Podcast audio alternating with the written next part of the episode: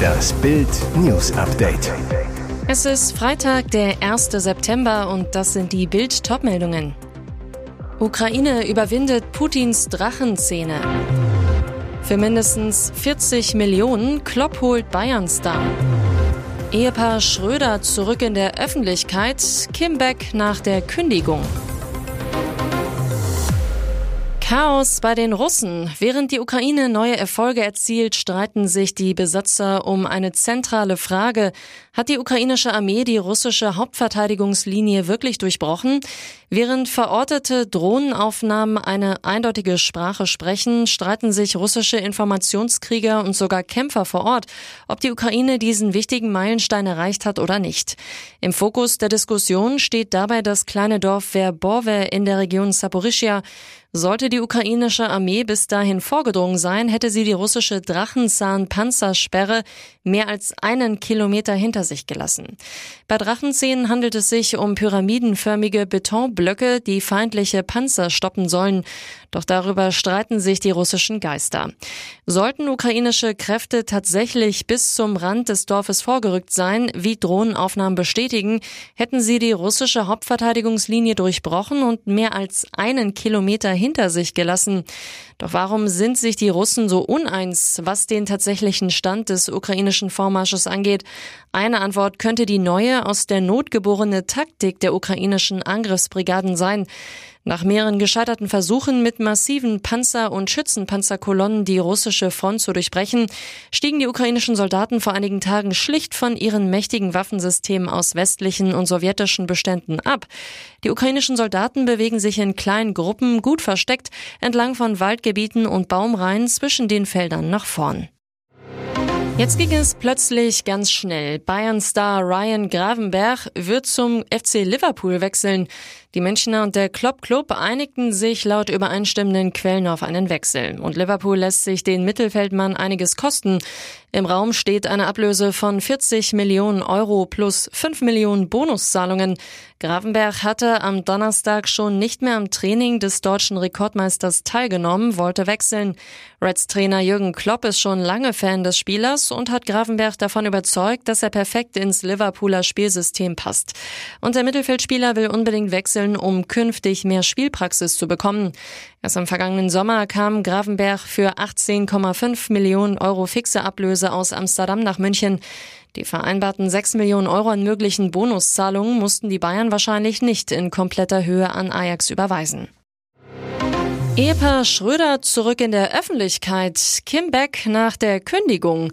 Ex-Bundeskanzler Gerhard Schröder und seine Ehefrau Soyon Schröder-Kim sind zurück im Rampenlicht. Der Anlass die feierliche Eröffnung der neuen Zentrale der Deutschen Presseagentur in Berlin.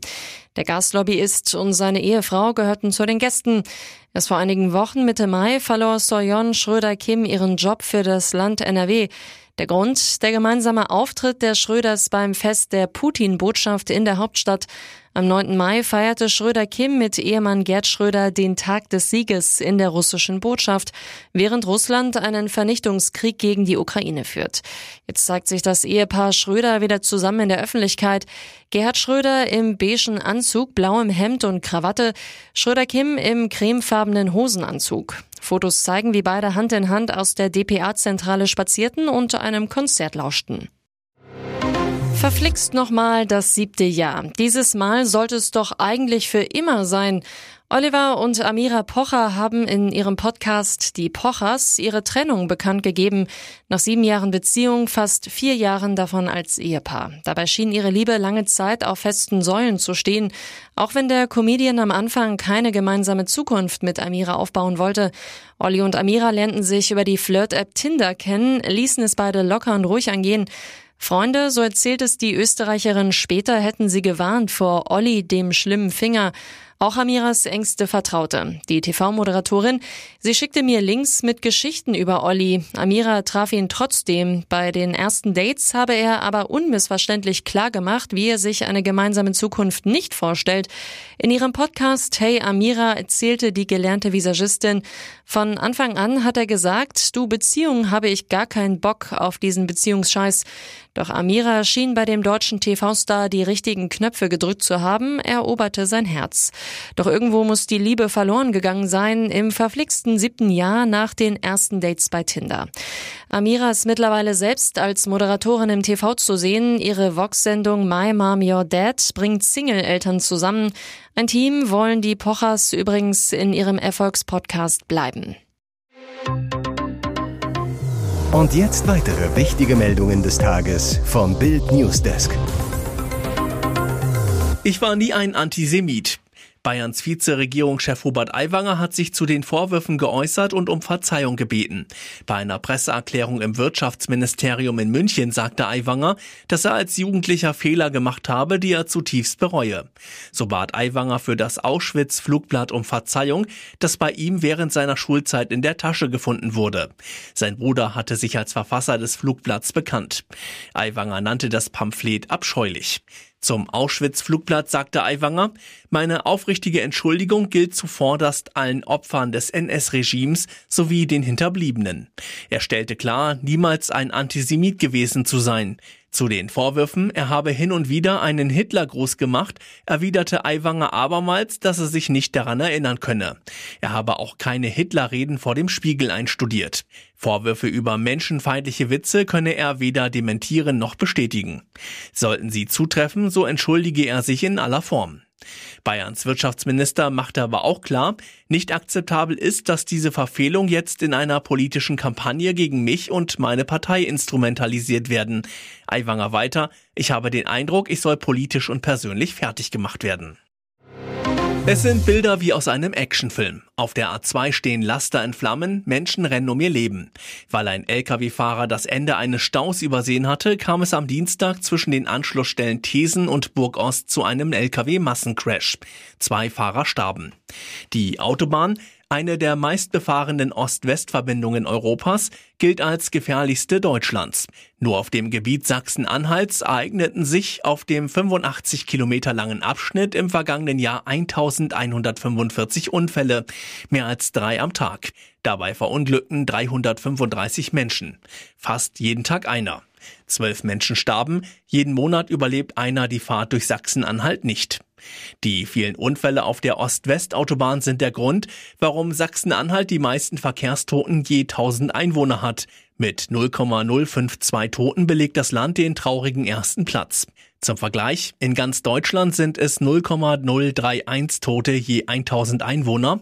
Häufigste Unfallursachen auf der A2 sind laut Innenministerium nicht angepasste Geschwindigkeit, ungenügender Sicherheitsabstand oder beides.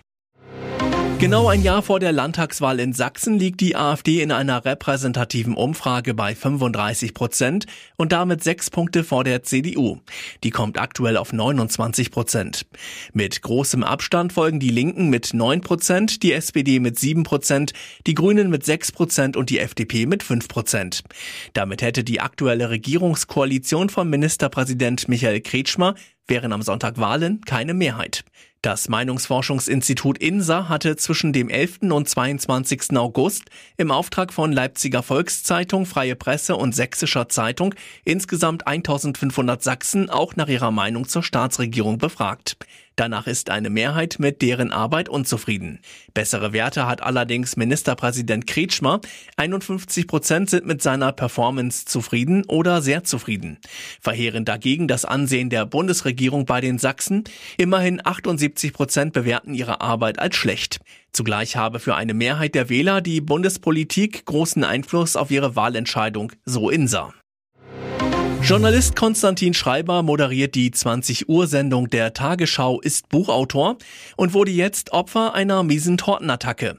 Bei einer öffentlichen Lesung an der Uni Jena wurde ihm ein Gebäckstück ins Gesicht geklatscht. Die guten Nachrichten, er blieb unverletzt. Tatort Hörsaal 1 in der Karl-Zeiss-Straße. Wie die Ostthüringer Zeitung berichtet, stellte Schreiber am Dienstagabend sein neuestes Buch vor etwa 250 Gästen vor. Plötzlich stürmte ein Zuhörer auf die Bühne und rieb ihm ein Tortenstück ins Gesicht. An Kopf und Kleidung klebten Teig und Sahnefüllung. Das Programm wurde nach dem Angriff unterbrochen. Bereits zuvor hatte es Proteste gegen die Lesung von Schreiber gegeben. Eine Gruppe von Störern habe den Tagesschausprecher als rassistisch und islamfeindlich bezeichnet. Zudem wurden Handzettel verteilt, auf denen er Rechtspopulist genannt wurde.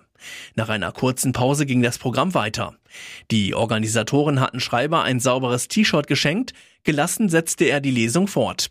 Schreiber überstand die Tortenattacke ohne größere Schäden, für ihn sei die Sache abgehakt, heißt es aus dem Umfeld. Die Loskugeln zur neuen Champions League-Saison sind gerollt und die haben dem BVB eine unfassbar schwere Gruppe beschert.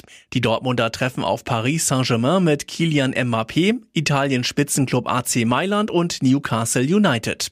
Etwas leichter hat es dagegen der deutsche Rekordmeister. Die Bayern treffen auf Manchester United, den FC Kopenhagen aus Dänemark und Türkei-Club Galatasaray Istanbul. Union Berlin trifft in seiner ersten Champions League-Saison auf Spanien-Gigant Real Madrid sowie Italienmeister SSC Neapel und Sporting Braga.